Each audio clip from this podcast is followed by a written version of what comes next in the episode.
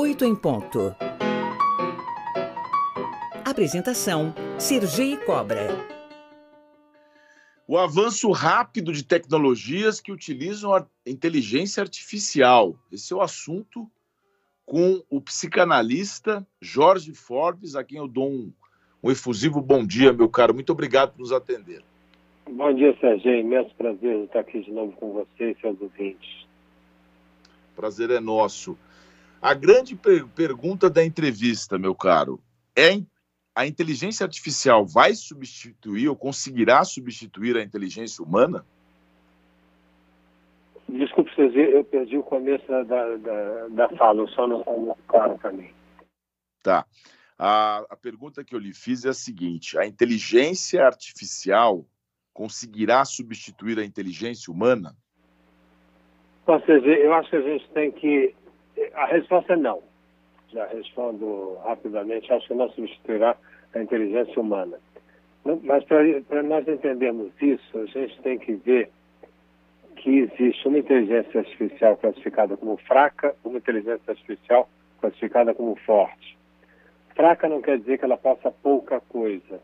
A inteligência artificial que colocou, que coloca um foguete em Marte, ou a inteligência artificial que está fazendo sucesso do chat GP3, a GPT, ela, ela, ela pode muita coisa, mas ela é chamada fraca, porque a inteligência artificial forte seria aquela, aquela humana que duvidaria de si mesma, que se angustiaria, que se surpreenderia, que são características, até esse momento, exclusivamente humanas e não capturáveis pela inteligência artificial, porque a inteligência artificial só pode funcionar com aquilo da experiência humana que pode ser transformado em algoritmo, em número, em cifra. E a essência do humano não é capturável em número, em, em cifra, então isso não pode ser passado para essa inteligência. Então, uma inteligência que pode muita coisa, como a memória do Google, por exemplo, pode muita coisa, mas não substitui a inteligência, a inteligência humana. O humano continua sendo algo à parte e não uh, transformável em números. É, e sempre quando vem esse debate, né, Jorge, a gente tem uma, uma dimensão, até mesmo dos filmes, da distopia, e a gente vive um momento de muita informação, de muita até mesmo de muita psicologia, psiquiatria, todo mundo falando, você tem que ser feliz, você tem que recuar. Não vai misturar tudo isso, colocando um robô para decidir para nós o que a gente tem que fazer? Eu acho que o robô, ele, ele é um genérico, ou seja, ele não detecta a singularidade das pessoas. Ele vai substituir aquilo que o humano faz quando essa ação humana é uma ação genérica, uma ação sem singularidade, sem especificidade de uma determinada pessoa. Ah, agora, o fascínio que a gente tem por, essas, por esses gadgets é, faz com que a gente sonhe coisas incríveis. O, o personagem do momento é o chat GPT.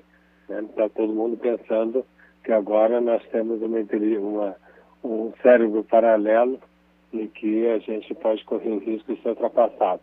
Como eu disse, eu não acredito nisso. Nós somos ultrapassados em qualidades de cálculo, sem dúvida nenhuma, ou aquilo que uma máquina pode fazer, mas você falou uma palavra muito importante que é a decisão. Eu me lembro muito do professor meu que dizia o seguinte: ah, quando você faz uma bomba atômica, você faz cientificamente. Quando você lança uma bomba atômica, a decisão de lançar não é uma decisão científica, é uma decisão política. O, o, algo semelhante diria para a inteligência artificial. A inteligência artificial é um produto da ciência e que ela é muito potente, tal daí a metáfora da bomba que eu acabo de utilizar, mas a decisão, o decidir, é sempre algo que escapa uma inteligência artificial, é uma característica absolutamente humana, como você disse, e não vejo ainda como nós sermos substituídos nesse aspecto. Será que nessa nesse cipoal de decisões, de opções que a gente tem, né? a gente tem muito mais opções que, que os nossos uh, antecessores, seres humanos, tinham. Será que essa mais. tentativa, essa, esse apoio, essa muleta, né? essa muleta emocional que seria o, o digital, o robô, muleta não é uma boa analogia, eu não tenho tão boas metáforas quanto você. Mas esse apoio não seria uma não seria uma forma da gente também não decidir, porque tem tanta opção? Nós estamos num mundo de, de realmente de opções que, que antigamente não existiam. Eu diria que hoje em dia a gente pode mais do que a gente quer. Nós podemos, eu falei metáfora, eu utilizei metáfora da bomba atômica, nós podemos explodir o mundo. Ah, e isso não é metáfora, isso é fato. Nós temos arsenal nuclear capaz de, de explodir a vida sobre a Terra. Nós queremos isso? Imagino que não. Então, nós podemos mais do que a gente quer. Como a gente pode, hoje em dia, mais do que quer, a decisão, a opção, a escolha é uh, um atributo muito mais importante hoje em dia do que já foi.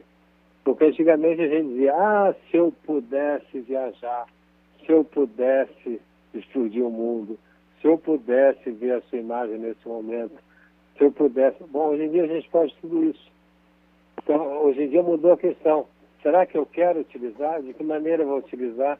Pessoas se angustiam porque tem várias, várias possibilidades até então impensáveis e se angustiam porque não querem ter responsabilidade da escolha.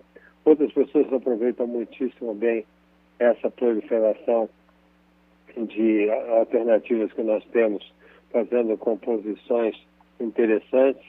Enfim, uh, eu resumiria isso dizendo: hoje a gente pode mais do que quer.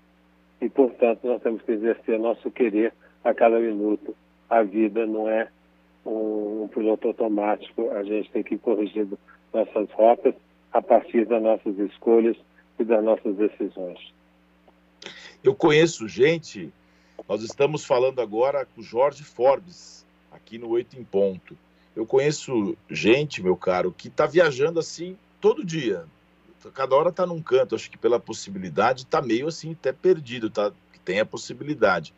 Agora, essas escolhas envolvem uma renúncia, né? Até é bíblico, né? Tudo não terás. A dificuldade está mais na renúncia, talvez, também, dizer assim, olha, eu tenho isso, mas aquilo eu tenho que abrir mão.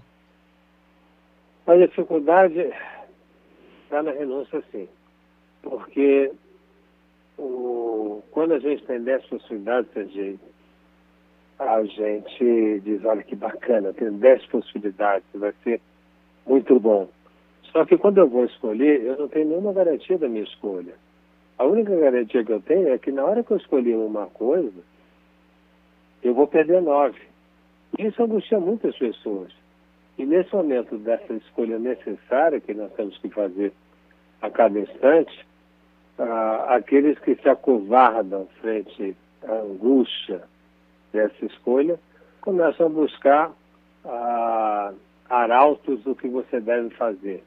Elegem, ah, elegem pessoas que, que dizem para você você tem que ser assim, você tem que ser assado, e você começa a delegar essa escolha essas pessoas.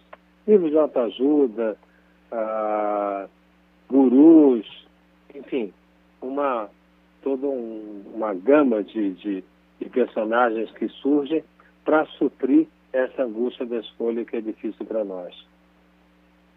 Essa angústia que pode se traduzir até mesmo numa procrastinação, numa preguiça. Por exemplo, na área, do, na área do judiciário, muito se fala em substituir decisões judiciais por programas de computador. Advogados que vão peticionar com petições que já estão prontas, juízes que vão dar sentença com base no robô. Isso tudo não é o, não é o absurdo da, da, da delegação dessa, dessa decisão que traz angústia para nós, ou seja, da própria estrutura do ser humano? Pensar que você vai ter uma sentença a partir de uma inteligência artificial é um absurdo, como você acabou de falar. Eu acho que a grande questão do momento, Sergei, é o termo complementariedade. Nós temos recursos técnicos hoje que nós não tínhamos antes. Nós tivemos a memória do Google há poucos anos atrás, agora nós temos a inteligência artificial no chat, o GPT. Ah, o, o, o, a nossa questão é a interface, a nossa questão é a complementariedade. Como é que esses recursos vão poder ser utilizados no escritório de advocacia, numa vara uh, criminal, no, enfim, como é que esses recursos vão ser utilizados para substituir aquele trabalho que é genérico, que é repetitivo, que é a mesma coisa. Existem petições, você, eu não sou advogado como você, mas existem petições que são as mesmas. Então, esse trabalho já começou a ser feito, e esse trabalho genérico, daquilo que genérico é a, a mesma coisa para todos, no início de uma discussão, eu vejo que pode sim ser substituído pela inteligência artificial. Agora, a decisão, a, a, a, uma decisão jurídica é anular a subjetividade humana na sua relação. Isso seria um absurdo, criaria uma, uma sociedade robótica, excluiria aquilo que é específico ao humano, enfim, não seria o que dizer, porque seria uma catástrofe uh, horrorosa, e eu sei que isso está sendo discutido, é um tema importantíssimo, eu mesmo vou participar de um debate uh, sobre, sobre essa questão, e parece que urge fazer a diferença entre o que é genérico na justiça e o que é específico numa sentença. A sentença não pode ser dada por uma inteligência artificial. Muito bem, eu conversei com o médico psiquiatra e psicanalista brasileiro Jorge Forbes, que deu aqui uma, uma noção para nós que a inteligência artificial não pode substituir a inteligência humana, ainda bem. Muito obrigado, viu, meu caro? Um excelente final de semana para você. Para você também, Sérgio. Obrigado. Prazer estar sempre estar com você. Tá